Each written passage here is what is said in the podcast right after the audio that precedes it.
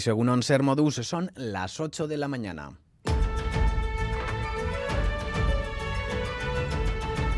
Crónica de Euskadi con Lier Puente.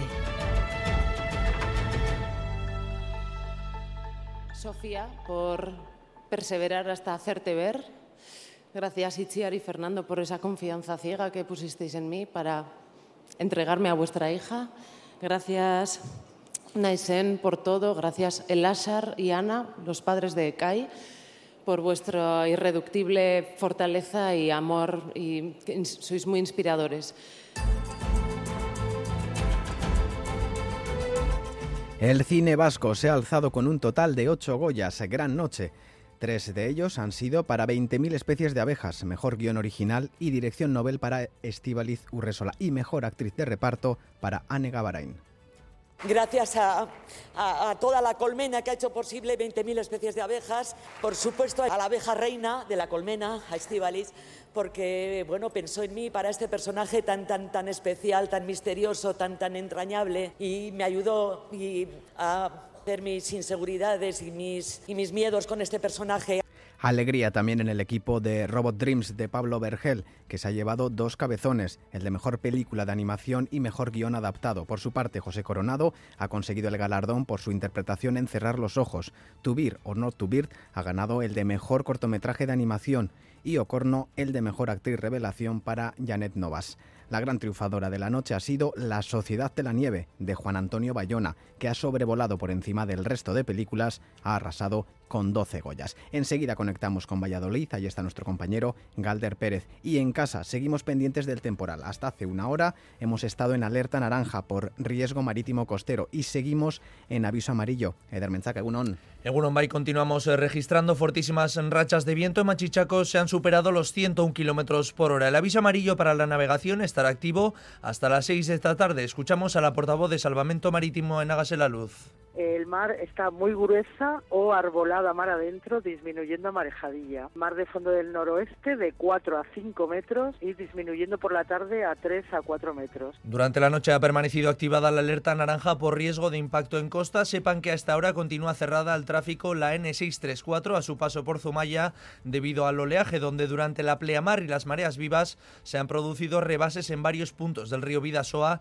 también en Irún. Allí recuerden que ayer quedaban suspendidos los desfiles de carnaval, así como también en Donostia, en la capital guipuzcoana, permanecerá cerrado el acceso al Paseo Nuevo o el Espigón de Zurriola, entre otros eh, puntos. Hoy, a partir de las 5 de esta tarde, se activa el aviso amarillo por impacto en costa. Conozcamos pues la previsión meteorológica de Euskalmet con Egusquiña y Turrioz, on. Egunon remitirá la lluvia y tenderá a abrirse un poco. Por la mañana lloverá y todavía se pueden producir algunos chubascos, pero estarán limitados principalmente al litoral y a las zonas más cercanas. De cara a la tarde cesarán las lluvias y disminuirá la nubosidad. Hacia el mediodía se irán abriendo algunos claros y durante la tarde, aunque se vean nubes, serán principalmente nubes medias y altas. Por tanto, habrá claridad. Predominará el viento del oeste y del suroeste. Por la tarde irá perdiendo fuerza y podría entrar la brisa, pero luego por la noche volverá a fijarse el viento del sur y además se intensificará. Y el ambiente seguirá siendo fresco, con máximas entre los 10 y los 14 grados. Por tanto, remitirá la lluvia hacia el mediodía y por la tarde el ambiente será y un cambio de guion inesperado en plena campaña electoral gallega. El PP se abre a conceder un indulto al expresidente catalán Carles Puigdemont, aunque condicionado a que rinda cuentas ante la justicia, cumpla la condena, pida la medida de gracia y renuncie además al referéndum y la independencia por la vía unilateral. Además, los populares ven difícil que prospere la acusación de terrorismo contra Puigdemont. Este ligero pero significativo cambio de postura no ha gustado a todos en el seno del PP. El diputado Eduardo Carazo ya ha publicado en redes que ni amnistía ni indultos porque son injustos y arbitrarios.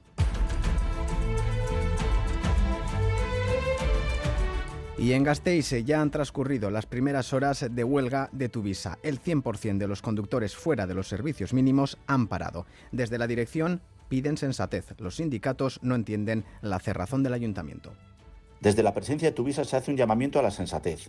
Es posible introducir mejoras razonables en las condiciones laborales de las y los empleados públicos de Tuvisa sin perjudicar a los usuarios de nuestro servicio público con una huelga indefinida e injustificada.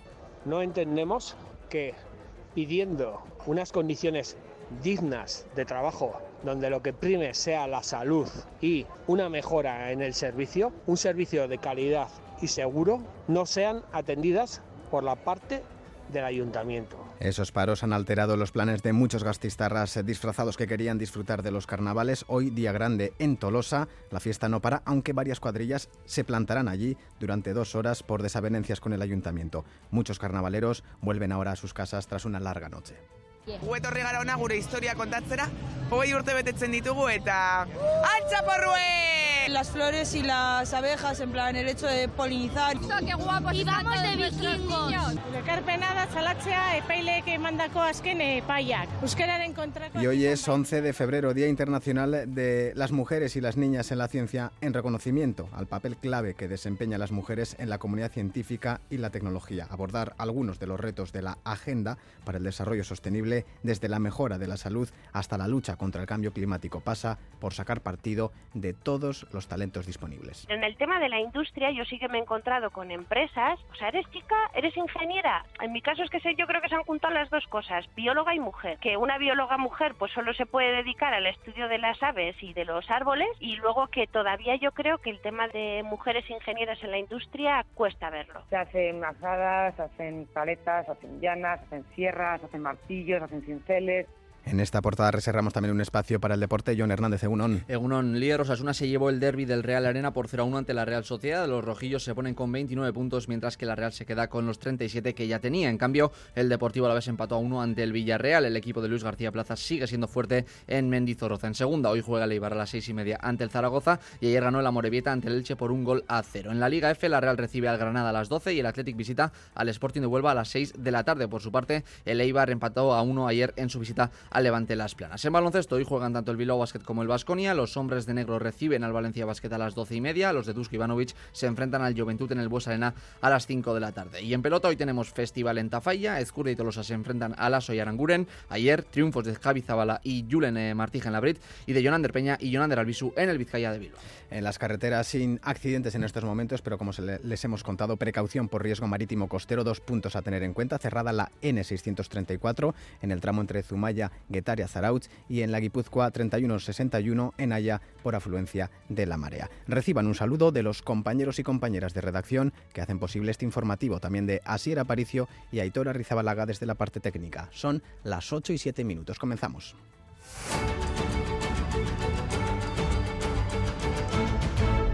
La Sociedad de la Nieve se ha llevado una luz de Goyas, 12 en total, que no ha impedido que el cine vasco haya vivido una gran noche. La representación Euskaldun se ha alzado con ocho galardones, entre ellos tres para 20.000 especies de abejas y dos para Robot Dreams. Nos vamos hasta Valladolid. Allí, siguiendo la gala, ha estado el jefe de cultura de esta emisora, Galder Pérez. Adelante. Y el Goya a Mejor Dirección Nobel es para Solaguren 20.000 especies de abejas. Estíbaliz Urresola recibía el Goya a Mejor Dirección Nobel de la mano de otras dos directoras vascas, Jaione Camborda y Alauda Ruiz de Azúa. Pero además, su trabajo también se vio reconocido con el Goya a Mejor Guión Original que recoge la realidad de las infancias trans y su entorno. El tercer Goya, para 20.000 especies de abeja, fue para la actriz donostiarra Anne Gavarain. ¡Viva la, la diversidad! Gabón, es que ricasco. El cine vasco no se quedó pequeño ante la avalancha de la Sociedad de la Nieve, la ganadora de la noche, con 12 premios Goyas en su camino a los Oscars. Y en este camino también está Pablo Berger, rumbo a Los Ángeles, con dos Goyas en su, maleta para Mejor Película de Animación y Mejor Guión Adaptado. Berger ama el cine y hace apología de las salas. Larga vida al cine en los cines. En los cines. El Goya Mejor Cortometraje de Animación para la producción vasco-gallega To Ver or No To Ver y los otros dos Goyas vascos fueron para el actor de reparto de Cerrar los Ojos, José Coronado, y la actriz revelación Janet Novas de Ocorno de Jayone Camborda. Esta edición de los Goya claramente ha premiado la superproducción de Bayona. A su lado, la diversidad y la calidad del cine vasco no han pasado desapercibidos y se han visto reconocidos con ocho premios Goya. Es que ricasco Galder y sin apoyo sindical pero organizados a través de grupos de WhatsApp, los agricultores y ganaderos guipuzcoanos llaman a una movilización este lunes que saldrán de Andoain y terminará en Donostia, una marcha que no cuenta con el respaldo de los sindicatos EMBA y N, que han anunciado movilizaciones a partir del 1 de marzo. Además, los agricultores navarros han anunciado nuevas protestas. Valoran como positivo el acuerdo alcanzado con el gobierno foral, pero insisten en que tras las protestas no solo está la motivación económica. Salvador Moreno, portavoz son compromisos en firme no tenemos el por qué dudar. Se decidió eh, desalojar Pamplona, eh, sin embargo vamos a seguir movilizándonos en el resto de zonas porque no solamente son los temas que le atañen al Gobierno de Navarra, están los temas que atañen a Bruselas y de eso todavía no hemos conseguido nada. En Madrid, la Policía Nacional cargó ayer contra los agricultores y transportistas reunidos en el Metropolitano eh, la Plataforma Nacional por la Defensa del Transporte, que agrupa a miles de transportistas, autónomos y pymes, ratificó la decisión de comenzar un paro indefinido de la actividad junto con el sector primario. Vamos a Madrid, Nerea Sarriegui. Sí, entre gritos contra el Gobierno de España y proclamas contra la prensa.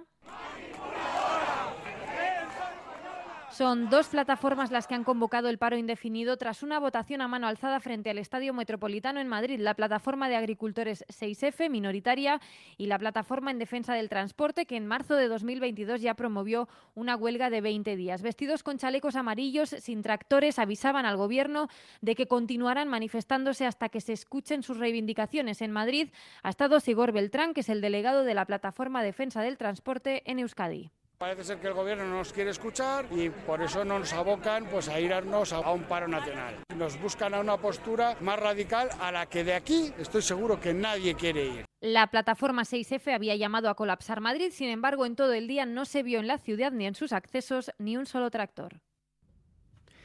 Y ya hay reacciones al cambio de postura del PP sobre un posible indulto a Puigdemont. Anoche conocíamos que Alberto Núñez Feijóo está abierto a conceder un indulto al expresidente catalán, aunque condicionado a que rinda cuentas ante la justicia o renuncie al referéndum. Además, el PP ve difícil que prospere la acusación de terrorismo contra Puigdemont. Xavi Segovia, Egunon. Egunon, sí, el Partido Popular se abre a conceder el indulto a Puigdemont siempre que rinda cuentas ante la justicia, que cumpla su condena, se arrepiente y renuncie a un referéndum ilegal y una independencia unilateral. El presidente del PP, Alberto Núñez Fijó, reconoce que llegaron a analizar la posibilidad de amnistía durante 24 horas tras reunirse en agosto con Junts, pero descartaron esa posibilidad por ser, dicen, inconstitucional e ilegal. Junts nos ofreció sus votos para nuestra investidura a cambio de la amnistía. Evidentemente, una vez conocido este ofrecimiento, no tardamos ni un día en descartar estos votos. Aceptar una amnistía no cabe en la Constitución y, en consecuencia, es ilegal. Feijo reconoce además que será difícil demostrar que cometió un delito de terrorismo después de semanas diciendo lo contrario, un giro de postura que llega poco después de que esta semana el expresidente amenazara con hacer públicos supuestos a fuerzas del Partido Popular a cambio de apoyar la investidura del líder popular. El ministro de Transportes, Oscar Puente, asegura que estaban seguros que el tiempo les daría la razón, pero no esperaban que el líder popular lo reconociera tan pronto. Desde Sumar, Íñigo Rejón califica de hipocresía este cambio del Partido Popular, un cambio que vincula a que gobiernen ellos sea como sea. Y el ministro de Interior, Fernando Grande Marlasca, estará hoy en Iruña, en la capilla ardiente de uno de los eh, guardias civiles eh, fallecidos en Barbate, arrollados por una narcolancha. Ha prometido más medios contra el narcotráfico, pero asociaciones de la Guardia Civil piden su dimisión y PP y Vox a Sánchez que depure responsabilidades políticas, Nerea. Sí, el ministro del Interior, Fernando Grande Marlasca, asistirá hoy en Pamplona a la capilla ardiente de David Pérez, uno de los guardias civiles fallecidos en Barbate que residía en Sarriguren. El ministro asegura que se incrementarán los medios contra el narcotráfico y que ante estas dos muertes habrá impunidad cero. No vamos a cejar de implementar todos los medios que sean necesarios, porque no vamos a permitir un asesinato más y que quede claro que no va a haber impunidad de lo que aconteció ayer. Ese incremento de medios, dicen los sindicatos de la Guardia Civil, llega tarde. Recuerdan que se enfrentan a los narcos con pequeñas lanchas de goma. Varias asociaciones han pedido la dimisión de Grande Marlasca y el PP y Vox se suman a la petición de responsabilidades al gobierno. Alberto Núñez Feijó. Lo que ha pasado necesita responsabilidades políticas al máximo nivel en las próximas horas. Todos los detenidos, los tripulantes de la narcolancha y los que los fueron a recoger cuentan con antecedentes por tráfico de drogas. Están acusados de homicidio y lesiones graves a agentes de la autoridad. Todavía no están convocadas las elecciones vascas, aunque parece que estamos en plena campaña electoral con casi la totalidad de los partidos con actos presentando sus programas y candidatos o candidatas. La movilidad y el medio ambiente están siendo los principales puntos de este fin de semana. Ederne Frontela. Y Manuel Pradales acudía este sábado a la Puebla de la Barca en el marco del Ustaberregún al candidato Yelchel a la Lenda Caricha incidía en el compromiso del PNV con la defensa del sector primario al que denominaba un tesoro a cuidar. Defensa de un sector estratégico para Euskadi. El sector primario es un sector que genera economía local, que genera cohesión social, que ayuda a conservar el patrimonio natural y por lo tanto tenemos que estar a su lado. Aseguraba Pradales que es consciente de una pelea intensa para ganar las próximas elecciones, aunque dice la sociedad sigue mostrando su confianza en su partido. Desde Donostia, mientras el candidato del PSE, Eneco Andueza, apostaba por un sistema de transporte sostenible y accesible. Queremos que los transbordos entre diferentes medios sean gratuitos. Y el objetivo de todo ello es muy claro. Conseguir un sistema de transportes más sostenible, más eficiente, y eso pasa por un transporte público integrado, intermodal y accesible. Y la movilidad también era el eje de la intervención de Alba García. Desde Gasteiz, la candidata de Sumar Euskadi apostaba por desarrollar un modelo de transporte accesible.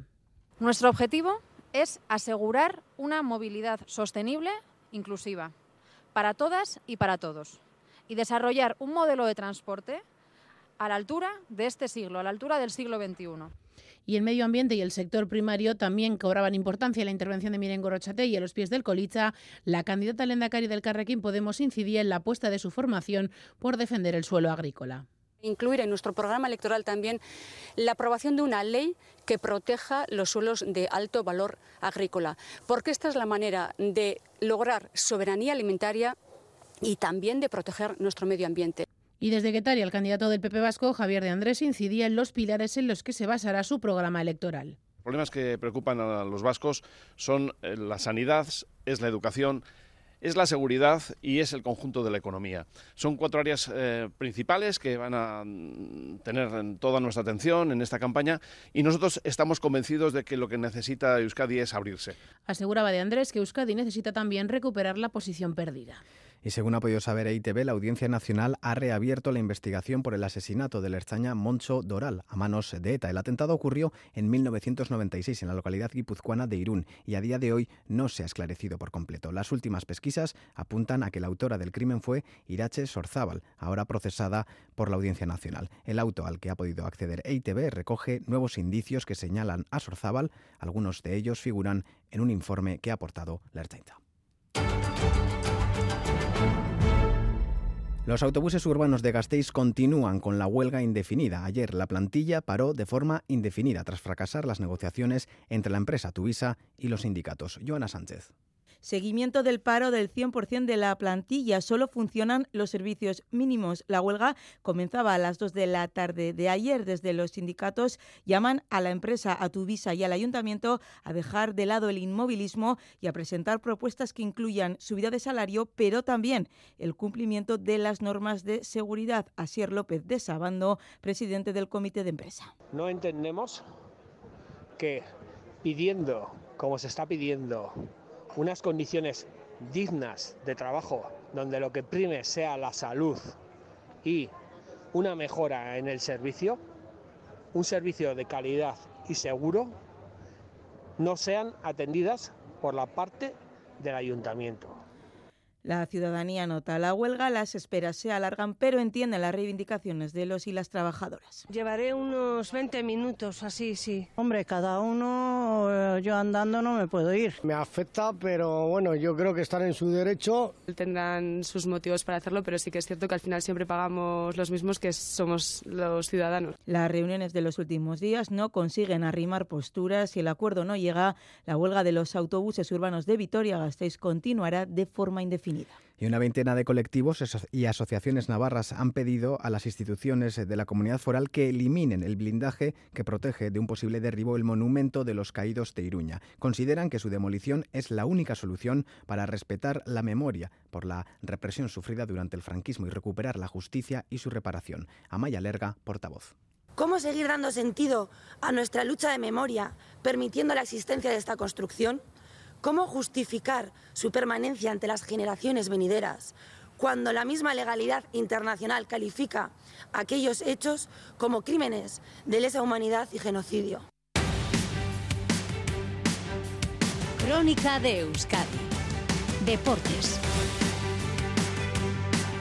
Son las 8 y 20, tiempo para el deporte con John Hernández. Egunon de nuevo. Egunon, el líder Osasuna se llevó el derby del Real Arena por 0 a 1 ante la Real Sociedad. Un gol de ante Budimir en el minuto 4 de la segunda parte sirvió para sumar tres puntos importantísimos para los rojillos. Yago Barrasate. Tampoco estábamos sobrados de alegrías esta temporada y sobre todo para, para nuestra gente creo que es importante ganar aquí después de de mucho tiempo y también por el esfuerzo del equipo, ¿no? que, que, seguramente no estemos en nuestro mejor momento futbolístico, pero hoy hemos competido, hemos sido un bloque y, y eso, pues bueno, por lo menos ha tenido premio hoy. Por parte de la Real Sociedad, eh, son ya entre Liga y Copa cuatro partidos consecutivos sin ver puerta. No atraviesa su mejor momento el conjunto de Imanol Alguacil. Es que es así el fútbol. Por eso digo que es que tiene mucho mérito y mucho valor lo que ha hecho hoy una vez más el equipo aquí contra los Asuna y nos vamos con un 0-1. Es una, una, barbaridad todo lo que hemos generado. Teníamos claro cómo, cómo hacerlo y, y, el equipo bueno, eh, ha salido decidido. Lo que pasa que, claro, generas tanto y, y bueno, no es capaz ni siquiera de hacer un gol. La Real se queda con los 37 puntos que tenía, Osasuna suma 29. Y pocos minutos antes de que comenzara el derby, el Deportivo Alavés logró un punto ante el Villarreal en Mendizorroza. Raúl Pando, Egunon. Egunon John empate a uno del Alavés ayer en Mendizorroza contra el Villarreal en un buen partido, igualado y con opciones para ambos equipos. Más abierto y con más llegadas en la primera parte fue cuando eh, llegaron los goles, Samu para el Alavés y Cuenca antes del descanso para el Villarreal y más cerrado en la segunda parte, pero aún así Samu y Carlos Vicente tuvieron opciones eh, para el segundo albiazul y Sorlo y Gerard Moreno para el segundo tanto del Villarreal. Al final empate a uno, satisfacción de Luz García Plaza tras las tablas. Es bonito ver jugar al equipo, lo que propone, el ritmo que hay, las ocasiones, las llegadas. Creo que la primera parte es mucho más nuestra y la segunda es tiene ellos más el control, eh, pero sin embargo tenemos dos ocasiones muy claras. Podemos ganar, también pueden ganar ellos. El empate puede ser justo, pero si alguien que tiene que ganar somos nosotros. Y Guride comentaba una clara ocasión eh, que tuvo el guipuzcoano en el primer tiempo y que acabó con el balón en el palo. Eh, hecho, hecho perfecto, ¿no? La jugada ha sido buena, el tiro yo creo que era ahí. Bueno, mala suerte que, que, ha ido al palo, pero bueno, eh, seguiremos trabajando para, para, meter algún gol, sí. Tras el empate, el Alavés tiene una renta de 10 puntos eh, respecto al descenso después de 24 jornadas. Es Caricasco Raúl, en segunda división hoy es turno de Leibar, los armeros se medirán al Zaragoza en Ipuro a las seis y media de la tarde y quieren seguir en la parte alta de la tabla, pero los maños vienen en una gran racha de ocho partidos seguidos sin perder. Joseba Echeverría. Sabemos que el mes de, de febrero es un mes eh, muy duro, eh, con rivales directos, rivales que están bien, pero también creo que, que nos coge nuestro mejor momento. Luego los partidos hay que jugarlos, hay que ganarlos, pero yo creo que, que el Eibar ahora mismo es eh, el, momento en el que mejor estamos. Y quien por fin, tras nueve jornadas de liga sin hacerlo, pudo sumar tres puntos fue el Amorebieta, Alex Peral. Egunon John, a la décima ha tenido que ser, pero lo importante es que los tres puntos se quedaron en Lezama. Victoria que sabe a oro porque el equipo de Jandro llevaba nueve partidos sin conocer la victoria, en los tres últimos además no viendo puerta. Esta vez, sin embargo, premio triple. Gol, victoria y con las esperanzas de la salvación un poco más cerca. El único tanto del encuentro en el minuto 56 de Dorrio a pase de Álvaro Núñez les hace quitarse un peso de encima. El vestuario está contento, todos estaban muy contentos. Es una victoria muy importante, muy sufrida. Nos hemos quitado un peso de encima, yo creo, y esperemos que sirva como punto de inflexión para, para que la gente se libere, para que nos dé esa confianza que quizás nos faltaba. Confianza no quiere decir confiarnos, sino confianza para seguir mejorando. Y bueno, y ahora ya a pensar en celebrar estos dos días que tenemos libres y pensar ya en el, en el siguiente partido. Con 19 puntos se queda la Morevieta, que seguirá colista, aunque con los puestos de permanencia en un horizonte más cercano. Es Caricasco Alex. En eh, la Liga F, Leibar empató a uno en su visita al Levante Las Planas. Eh, Anne Campos marcó el gol de las Armeras. Yera y Martín. Hay que valorar el, el punto. Creo que hemos hecho una primera parte muy buena. El marcador ha sido corto para lo que se ha visto en esa primera parte. Tranquilamente podíamos haber marcado eh, dos, tres goles. A partir de ahí la segunda parte pues cambia el partido. Levante Las Planas ha estado mejor que nosotras. Nosotras ya defender el marcador y una pena que, se nos hayan escapado los tres puntos. Y hoy es el turno de la Real y del Athletic. Las de Natalia Arroyo reciben al Granada a las 12 del mediodía. Las de David Aznar visitan al Sporting de Huelva a las 6 de la tarde. Escuchamos primero a Natalia Arroyo. Con todo, nos ganaron en la primera vuelta, nos dolió y estamos en un punto diferente. Vamos a ver si lo, lo podemos eh, ratificar con, con, una buena actuación y tres puntos. Es verdad que el Granada, pues ya después de toda una vuelta, se ha, ¿no? se ha, se ha tenido que ir reencontrando. Insisto en que están en su mejor momento, pero creo que, que nosotras ahora manejamos algo mejor esas, esas situaciones. Y estas otras son las palabras de David Aznar antes de enfrentarse al Huelva. Es un equipo que está sufriendo mucho, un equipo que viene unas temporadas también pasándolo mal, pero que siempre ha, sido capaz de, de sobrevivir. Eh, evidentemente, ellas eh, ven cada partido en casa como una final. Será un partido muy complicado porque, porque todos los equipos han sufrido mucho para hacerles gol. Hablamos ahora de baloncesto y juegan nuestros dos representantes en la Liga Endesa. El primero en hacerlo será el Surne Bilbao Basket. Los de Jaume Ponsarnau reciben a las doce y media a un Valencia Basket que está entre algodones, especialmente en su juego interior. Ponsarnau cree que pese a ello es un rival muy complicado y que tienen que ser dinámicos para poder competir al equipo de Alex Mumbro. Valencia es un equipo con mucho músculo, con talento, que a pesar de las bajas tienen un repertorio muy, muy largo de jugadores y es un rival que, que nos va mal, nos va mal, ¿no? Por toda esa fuerza que son capaces de, de poner en la pista, pues son, son, dificultades para nosotros un poquito más, ¿no? Vamos a intentar jugar lo más dinámico posible para que, que esa fuerza no pueda dominarlos, ¿no? Eso será a las doce y media. Después, a las cinco de la tarde, jugará Basconia ante el Juventud de Badalona. En el conjunto Basistarra, la principal novedad en las últimas horas es esa operación de Califa Diop. Se ha operado en Madrid de su mano izquierda y dice así el parte médico. Ha sido intervenido del ligamento escafolunar de su muñeca izquierda, realizándose sutura artroscópica con anclajes óseos. Es eh, decir, que será baja durante un tiempo importante. Y hablamos ahora de pelota. Ayer vimos dos triunfos claros en dos festivales que vamos a repasar con Miquel Bilbao. Egunon, Miquel. Egunon John, el Abril tuvo dos protagonistas, el material y Javi Zabala, el material excesivo que provocó las quejas de Artola y Maz, escuchen si no, Añaki Artola. Quiero quejarme por, primera vez, creo que en 10 años. No, igual no, no, lo recuerdo, pero no creo que no me he quejado de las pelotas en 10 años, pero hoy ha sido pues demasiado claro para, para guardarlo en silencio, ¿no? Tenía una salida exagerada, un bote exagerado. Además, en este frontón, en Iruña, que estamos jugando todas las semanas, si hay algún frontón que los intendentes saben que no, que no puede pasarse con la pelota, es este. Y, y no sé, no sé, creo que se han descuidado y mucho además.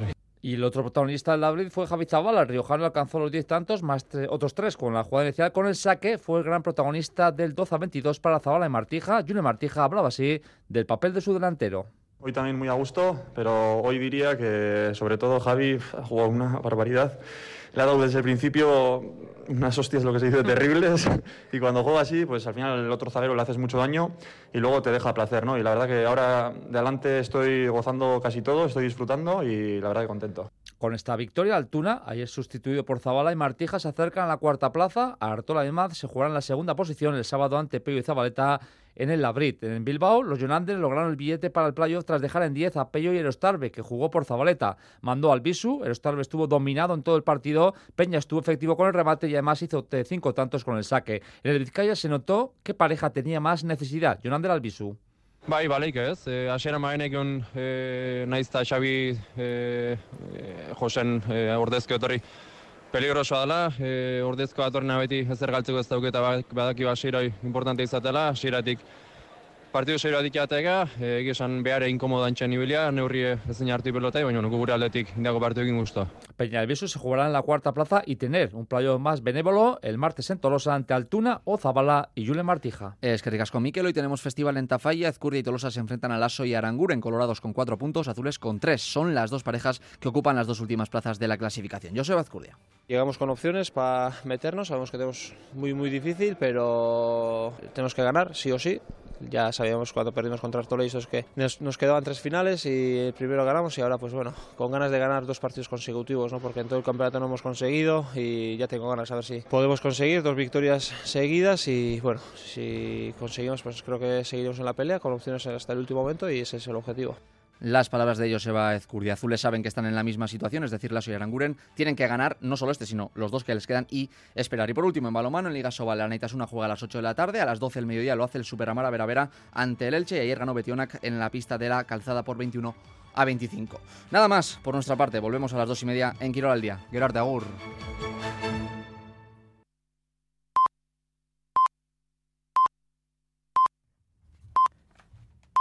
Son las ocho y media de la mañana.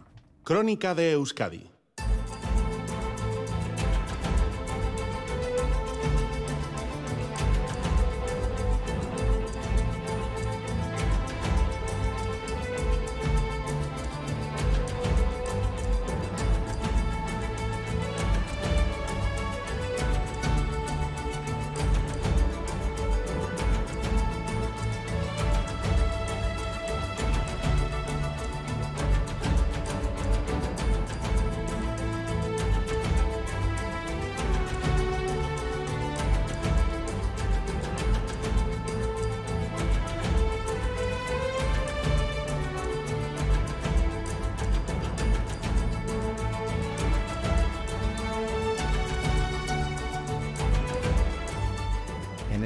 tenemos 9 grados en Bayona, 8 en Bilbao y Donostia, 4 en Vitoria-Gasteiz y 4 en Iruña. Vamos a conectar con Euskalmet para conocer la previsión meteorológica para las próximas horas. Egusquiña y Turrioz, Egunon. Egunon. ¿Qué tiempo vamos a tener hoy? Bueno, hoy remitirán las lluvias y tenderá a abrirse, aunque seguiremos con ambiente fresco. Por la mañana todavía esperamos eh, lluvias y chubascos, pero estarán limitados principalmente al litoral y a las zonas más cercanas. De cara a la tarde cesarán las lluvias y irá disminuyendo la nubosidad. Hacia el mediodía ya se irán abriendo claros y durante la tarde, aunque veamos algunas nubes, principalmente serán nubes medias y altas. Predominará el viento del oeste y del suroeste la tarde perderá fuerza y podría entrar la brisa, pero luego por la noche volverá a fijarse del sur y se intensificará.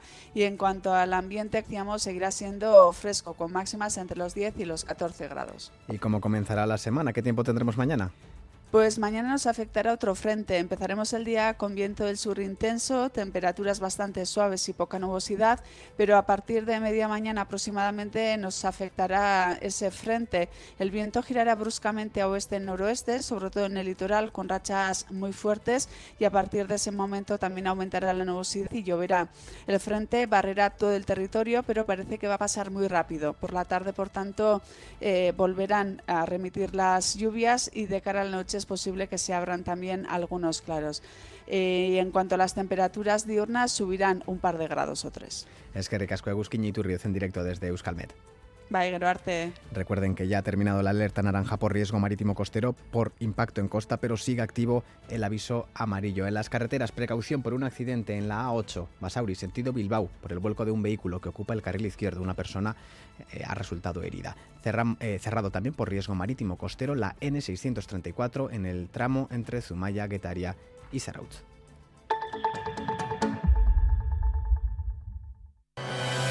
En el programa líder de los lunes. El juego de inmunidad comienza en 3, 2, 1, ya. Los tres equipos buscan la llave que les abra las puertas del triunfo. ¡Venga, que puede! El conquistador del fin del mundo, episodio 4. Mañana por la noche en ETV2. Kukai Danza y el coreógrafo Jesús Rubio ponen en escena una nueva creación, Chalaparta.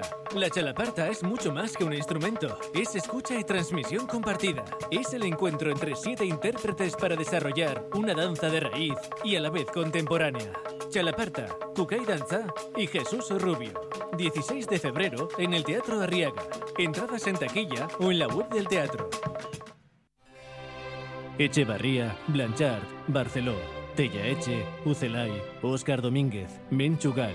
La Galería Lorenart presenta una extraordinaria colección de obras de arte de los autores más importantes del siglo XX y actual. Una oportunidad única al alcance de todos. Podrás adquirirlas del 3 al 12 de febrero en el Hotel Ercilla, Bilbao. Este lunes en Boulevard, Alba García, la candidata al Endacari de Sumar, a las 8 y media de la mañana en Radio Euskadi y E ETV2.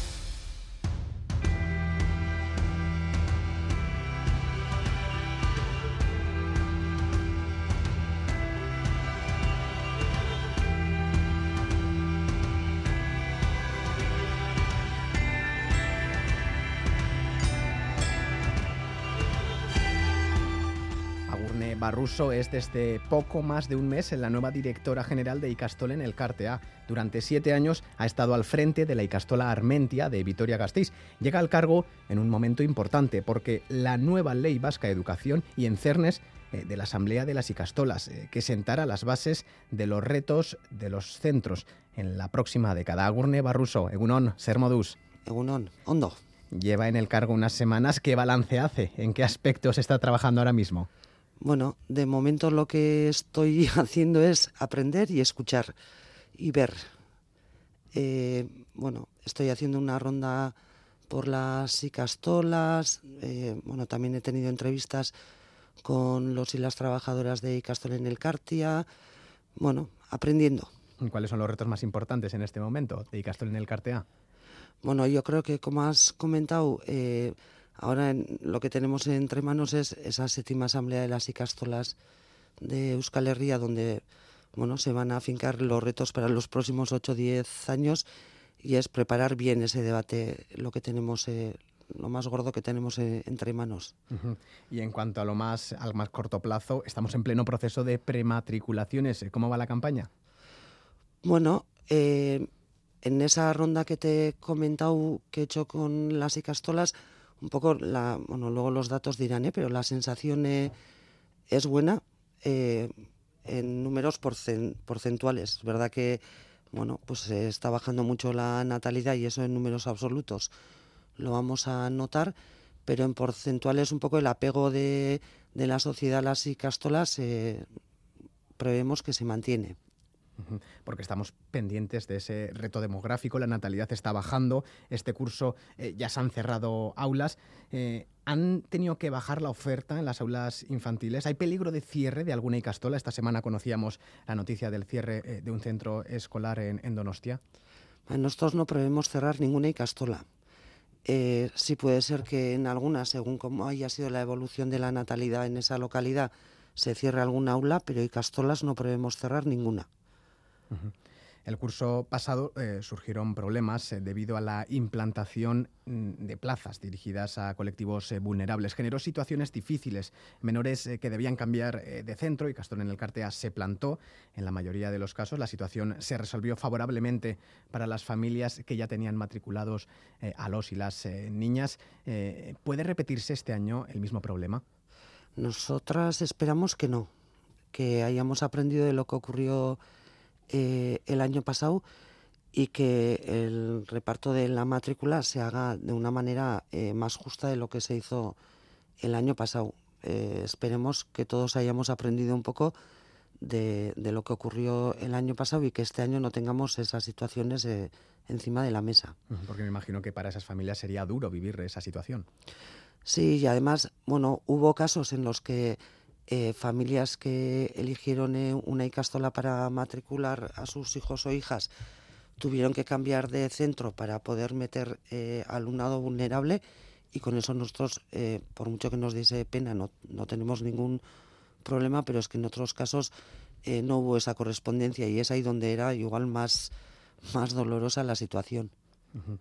Hablemos ahora de la conflictividad laboral eh, en el sector de la educación. Eh, ha generado controversia. Castón en el Cartea llegó a un acuerdo con los sindicatos eh, para el incremento salarial de las plantillas. Se desmarcó así de las jornadas de huelga de la concertada de iniciativa social. ¿Cuáles son las diferencias del acuerdo alcanzado en uno y en otro caso?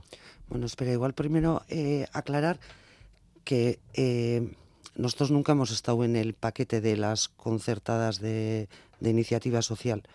O sea, ellos tienen su convenio, su, eh, su proceso y las Icastolas tenemos eh, el nuestro.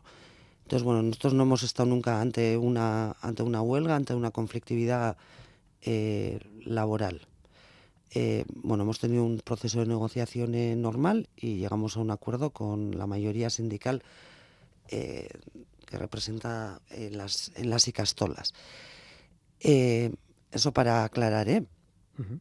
Y luego, en, cuanto a las diferencias, bueno, el, la cuestión es que en un convenio laboral no solo hay eh, el tema del, del, salario, nosotros pusimos eh, una propuesta encima de la mesa que abarcaba más, más puntos que el incremento salarial y pudimos llegar eh, a, un, a un acuerdo con los, con los sindicatos y ese ha sido nuestro proceso.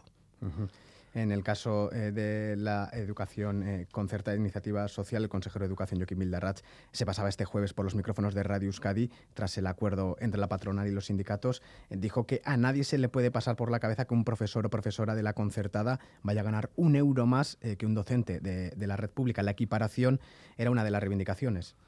Sí, lo que pasa es que lo que partimos es que el profesorado de la, de la concertada cobra menos que, que el de la pública por eso se plantea una equiparación de, sueldos. Y bueno, nosotros por lo menos nunca hemos planteado eh, que vayan a cobrar más. Eh, lo que está acordado es una equiparación que se va a dar de aquí al 2027 y nosotros eso es lo que hemos eh, acordado tanto con el gobierno vasco como con los sindicatos. En el caso de las Icastolas eh, no se ha llegado a una huelga, ha habido un acuerdo eh, previo. Eh, en el caso de iniciativa social sí que ha habido 13 jornadas de paros, padres y madres han protagonizado protestas.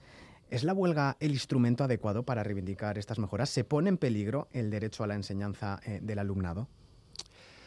Bueno, yo creo, yo te voy a hablar un poco desde la perspectiva de Icastol en el Cartea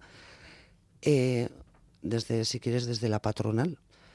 Eh, bueno, nosotros el esfuerzo que hacemos eh, siempre y hemos hecho siempre ha sido, eh, bueno, acordar esos convenios laborales. No hemos tenido una huelga ahora, pero tampoco hemos tenido ninguna huelga en, convenios, convenios anteriores. sí consideramos que es nuestra responsabilidad llegar a acuerdos y hacer el esfuerzo máximo para llegar a acuerdos y luego ya los sindicatos, bueno, pues qué medidas ven ellos para, para sus reivindicaciones, creo que tienen que, valorar eh, ellos. Cambiamos de tema, hablemos ahora de la ley de educación. Hemos escuchado declaraciones de Icastón en el Cartea sobre la ley de educación, calificándola de una oportunidad perdida para transformar el sistema educativo vasco, porque mantiene los modelos lingüísticos que acentúan la segregación eh, y no concreta cómo eh, garantiza la gratuidad, lo que equivale a perpetuar la dicotomía público-privada. Eh, ¿Qué le falta a la ley? ¿Nace coja? A ver, y Castor en el Cartea, bueno, vio como una oportunidad, como una buena oportunidad el proceso de, bueno, de elaboración de la ley de educación desde el principio. así lo afirmamos. Es verdad que eh, desde aquel acuerdo entre los partidos políticos empezamos ya a hacer propuestas que podían mejorar eh, esa ley. Bueno, en el proceso hemos participado siempre de una manera eh, activa y positiva, pero bueno, luego y al final, pues el texto que, se ha aprobado en el Parlamento, bueno, creemos que sí tiene unas deficiencias y por eso consideramos que es una oportunidad perdida.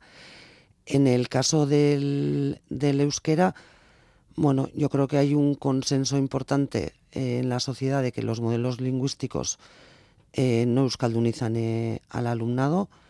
El que mejores resultados tiene es el modelo de inmersión, que es el que practicamos las psicastolas, aun con sus deficiencias. Tampoco es una panacea, pero es en este momento el que mejor resultados da. Y en, en esa ley se apuesta por mantener los modelos lingüísticos por un lado por otro lado, se le pone al alumnado un perfil de salida lingüístico del B2, pero no se concreta cómo se va a evaluar la obtención de, ese nivel. Sabemos si se les presupone, siempre hemos pedido que haya una evaluación de si es cierto o no que, eh, que se consigue ese nivel, pero la ley eh, no, no apunta en ese sentido. Y creemos que le falta mucha concreción eh, bueno, hay generalidades en, en muchos apartados que luego no sabemos cómo se, va, se van a concretar. Entonces, bueno, por eso decíamos que llegados a este punto era una oportunidad perdida no haber pues eh, ahondado más en, en todo el tema de la euskaldunización, no haber concretado eh, cosas, no sabemos cómo vamos a llegar eh, a la gratuidad, bueno, pues tiene lagunas. Eh, el nivel de euskera es uno de los retos de futuro. Desde Icastol en el Cartea detectan un empeoramiento en el aprendizaje de la lengua en cuanto al alumnado. ¿La educación necesita más euskera? La, educación necesita mucho más euskera y necesita la educación, necesita la sociedad. Porque también es verdad que eh, muchas veces eh, estos retos importantes que, tiene la sociedad se echan encima de la educación y la educación ella sola no puede conseguir eh, euskaldunizar a, este país. Aunque eh, somos conscientes que somos un pilar muy importante para, eso, para esa euskaldunización. Y sí, en estos momentos se está dando un, retroceso eh, tanto en el conocimiento del euskera, igual en el nivel de euskera, como en el uso de, del euskera entre el alumnado y creemos que hay que afrontar esa, esa situación antes que, tarde. Otro de los puntos que recoge esta ley es la de las cuotas. Educación ha auditado las cuentas de los centros concertados y tiene datos de casi todos los colegios y ahora prepara un decreto respecto a los conciertos. El Departamento de Educación vigilará el pago eh, de las cuotas solo eh, para aspectos directamente educativos. Sí, nosotros eh, con eso estamos de acuerdo. La cuestión es que para que nosotros podamos quitar las cuotas tiene que haber una financiación real de, ese gasto y en este momento no hay. Eh, con lo que nosotros eh, recibimos mediante el concierto otras eh, subvenciones, no cubrimos los gastos de, de, nuestra actividad. Y, por ejemplo, hemos hablado antes, ¿no? La equiparación de sueldos. a nosotros no nos cubren los gastos de todo nuestro personal. Entonces, eh, tenemos claro que según eh, vaya avanzando el gobierno vasco hacia, esa financiación real, nosotros iremos bajando las cuotas y estamos deseando de llegar a cuota cero. En el ámbito educativo también estos últimos meses se ha hablado mucho eh, del informe PISA. no nos deja en buen lugar, aunque las medias no son malas como tales. sí que ha habido un descenso en matemáticas, en ciencias, en comprensión lectora. No sé si tal vez tienen datos del alumnado de Icastolas, si es extrapolable el resultado. En todo caso, eh, ¿dónde está el problema? Desde Icastola en el Carta proponen o propondrán eh, en esa asamblea estrategias para mejorar esos resultados. Eh, a ver, nosotros no, actuamos mirando a PISA así directa, directamente. nosotros para evaluar un poco el resultado de, del alumnado solemos eh, cotejar varias pruebas, como son las nuestras internas, el diagnóstico de evaluación, PISA y demás, y actuamos para mejorar eh, el resultado del alumnado en general, no para mejorar los resultados de PISA eh, en concreto, y eso es una labor constante que hacemos desde ICASTOL en el CARTE y que constantemente estamos replanteándonos cómo tenemos que trabajar para mejorar ese servicio de educación que damos. Otro de los problemas que preocupa a la comunidad educativa y a padres y madres son los comedores escolares. La aparición de insectos en la comida servida por empresas externas está generando mucha preocupación. Es un problema que haya afectado a Icastor en el Carte en este momento. ¿Qué porcentaje de Icástolas eh, tienen cocina? ¿Es posible implantar un sistema de cocina propio en todos los centros? Es deseable. Eh, nosotros, eh, un sistema donde la cocina sea propia, eh, un poco donde eh, los elementos que se utilizan en esa cocina son de cercanía, son, eh, bueno, es deseable para cualquier para cualquier icastola. Nosotros en este momento tendremos entre un 40% más o menos de icastolas que tienen comedores comedores propios y bueno, pues los resultados se ven. Es verdad que de momento eh, un poco este tema que, ha surgido en varias escuelas no nos ha afectado. No sé si tienen pensado ¿no? en, acercarse, que esos productos sean lo más cercano posible, ¿no? Kilómetro cero. Bueno, yo creo que hay eh, en muchas icastolas está ya eh, esa vía eh, iniciada. Hay castolas en las que todo lo que utilizan en el comedor lo compran en, en el comercio local. Hay castolas que tienen tratos hechos con productores ecológicos de la zona. O sea, para nosotros no es una vía nueva esa la inmensa mayoría de las icastolas es un tema que está encima de la, de la mesa y que se lleva años trabajando e implementando. Y encima de la mesa muchas veces suele estar también el móvil que ahora está también entre las preocupaciones de si deben de estar o no en las aulas. Queda, queda en manos de cada centro poner límites eh, a su uso. Desde Icastol en el Cartea, eh, ¿cómo lo plantean? ¿Han acordado alguna normativa común? No, normativa común de momento no tenemos. Sí tenemos eh, bueno, pues intención de, de, ver un poco cuál es la experiencia que hay en cada icastola y de ahí pues hacer un poco un marco común. Sabemos que las icastolas con ese tema también llevan, llevan años. Eh, yo vengo de Armentia y para cuando yo fui a Armentia ya estaba regulado el uso del móvil eh, en la icastola y es hace ocho años cuando, cuando llegué, llegué allí. Y bueno, es otro tema que se ha ido eh, trabajando durante estos años y la mayoría de las icastolas tienen regulado eh, el tema, por no decir todas. Y esto nos lleva también a hablar eh, en general de las pantallas en las aulas, que está generando debate. Países como Suecia vuelven al papel. Expertos plantean que las pantallas, sobre todo en edades tempranas, no aportan mejoras en la educación, sino al contrario, sobre todo en primaria, cuando los escolares pues, están aprendiendo a escribir. ¿Cómo ve usted esta cuestión? ¿Deben desaparecer las pantallas de las aulas? Hombre, yo creo que lo que hay que hacer es eh, analizar la, situación, porque en estos temas también solemos andar como un poco como el péndulo. Hace unos años había que digitalizar todas las aulas, ahora hay que hacer desaparecer todas las pantallas. Un poco lo que eh, hay que ver es eh, cómo ponemos las nuevas tecnologías a merced de, la pedagogía. Y en ese sentido, ¿a, qué edad puede ser útil, en qué medida, a qué edad es eh, contraproducente meter pantallas. Bueno, yo creo que es una preocupación que está muy extendida en esta ronda que he comentado al principio. Eh, bueno, pues en las icastolas el debate está abierto y se está trabajando en muchas de ellas. Eh, ya han surgido equipos de trabajo entre familias y, profesionales para analizar la, la situación y ver qué medidas tomar y es un debate que hay que dar. Porque yo cuando pasé por, por las aulas eh, no había ninguna pantalla, como mucho una televisión en un aula aparte, la biblioteca, y, no la teníamos. Y ahora eh, nos encontramos con, con, pizarras que son electrónicas, que es algo totalmente novedoso en la forma de, de enseñar también a los alumnos.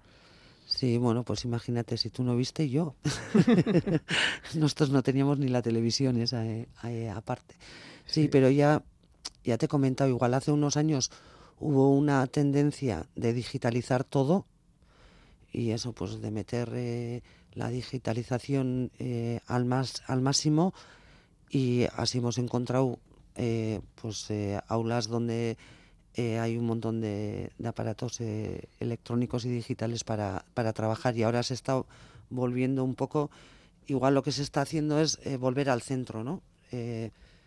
Sin negar eh, la utilidad y el favor que nos pueden hacer las nuevas tecnologías, bueno, pues esa demasiada digitalización igual se está llevando un poco a su, a su sitio. Sí, es uno de los retos eh, tecnológicos. También dentro de esos retos está la utilización de la inteligencia artificial, aplicarla, adecuarla, amoldarla a los estudios. Es todo un desafío. No sé si se plantean utilizarla o no en clase, porque el alumnado también podría utilizarla para ahorrarse, por ejemplo, tiempo en hacer, elaborar trabajos. Bueno, es como, como todo, ¿no? Eh, la inteligencia artificial tiene sus beneficios, tiene sus riesgos, ¿no? Cada vez que tienes eh, algo nuevo encima de la mesa tiene sus, oportunidades y tiene y tiene sus riesgos. En Icastón en el Cartea ya se está trabajando un poco el tema de cómo actuar ante la inteligencia emocional, qué, qué provecho le podemos sacar. El otro día comentaba un, compañero, por ejemplo, que no se puede eh, obviar el favor por ejemplo, que le hace la inteligencia eh, artificial a las lenguas minorizadas como el euskera, ¿no? Todos esos sistemas de traducción, de... Bueno, eh, eh, hay que ver hasta dónde se, es conveniente utilizar, dónde empezamos a meternos en terrenos resbaladizos.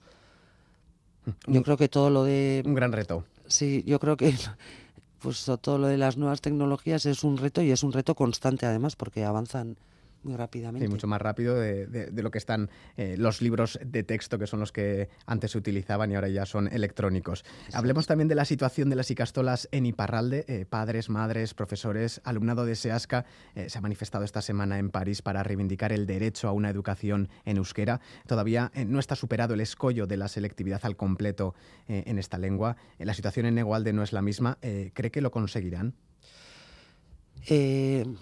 Yo espero que lo consigan. Eh, es verdad que el hecho de que el euskera no, sea oficial, bueno, pues eh, nos sitúa ya eh, en, otros, en otros parámetros.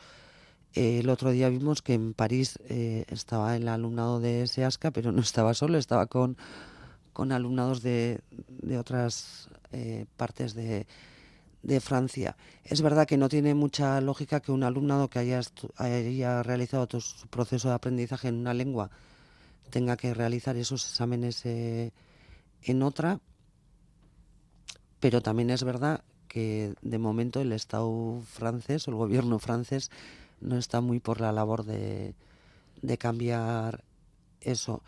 Eh, bueno, el alumnado y las familias de, de SEASCA eh, tienen mucha fuerza para, para luchar, llevan años eh, luchando por eso, han tenido conquistas y yo espero que consigan que puedan hacer tanto Bashoa como Breveta todo, todo en euskera en un plazo razonable pues seguiremos pendientes y a ver si, si lo consiguen. Eh, hablemos también de las fiestas de la Sicastola, Día, eh, Kilómetro A, eh, Araba cita imprescindible en muchos calendarios, ilusión también para las Icastolas organizadoras, pero ¿plantean algún cambio en el modelo de, de la fiesta? Eh, ¿Continúa siendo una fuente de financiación? Bueno, las fiestas de las Icastolas tienen objetivos varios, no, no solo el de la financiación, es un poco, bueno, son fiestas a favor del euskera, son fiestas para, para reivindicar un poco el modelo Icastola y todo lo que eso conlleva. Eh, cambios, eh, bueno, en algunos territorios eh, hace unos años ya se dieron, el kilómetro no es lo mismo ahora que, que hace 10 años, ahí se hizo una reflexión y se cambió un poco el modelo. Y bueno, de momento eh, planteamos eh, seguir como, como estamos. Antes de terminar, de los proyectos que, tiene ahora sobre la mesa, ¿cuál le gustaría sacar adelante pronto? Bueno, eh, ya, ya comentaba antes, para mí ahora el reto es esta séptima asamblea de, de las Icastolas porque bueno, la anterior se hizo en el 2009, han pasado un montón de años, esto supone activar un debate sobre nuestro futuro en 114 eh, y castolas eh, situadas en, todo, en todo el territorio, en las siete provincias.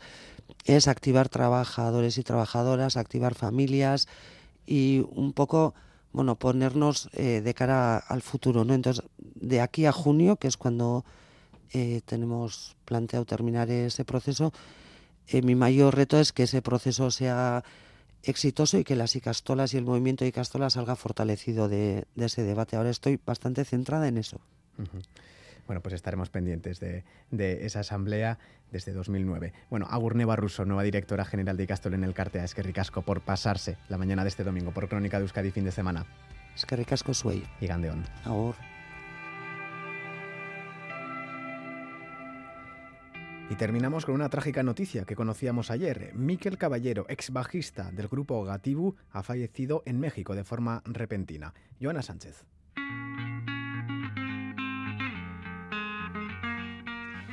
Formó parte del grupo desde el inicio. En el año 2000, Miquel Caballero junto a Alex Sardui, Aymar Arejita y Gaiska Salazar comenzó una aventura llamada Gatibu. Tocó el bajo de la formación hasta 2022, dos décadas llenas de éxitos que marcan a toda una generación. Canciones casi himnos como Musturrex Sartunde, Euritan Danchan, Aske Maite o Urepel. Su aportación al éxito de la banda es innegable, participó en 10 de sus discos, por eso su muerte ha llegado como un jarro de agua fría. A lo largo de su carrera musical también participó en otros proyectos como Seda y Era Batera. Actualmente formaba parte de la banda Peatones.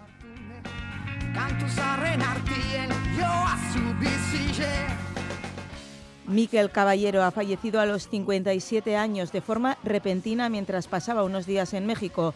Seguirá vivo a través de los ritmos de su bajo en temas que quedan para siempre en la memoria del rock euskaldun.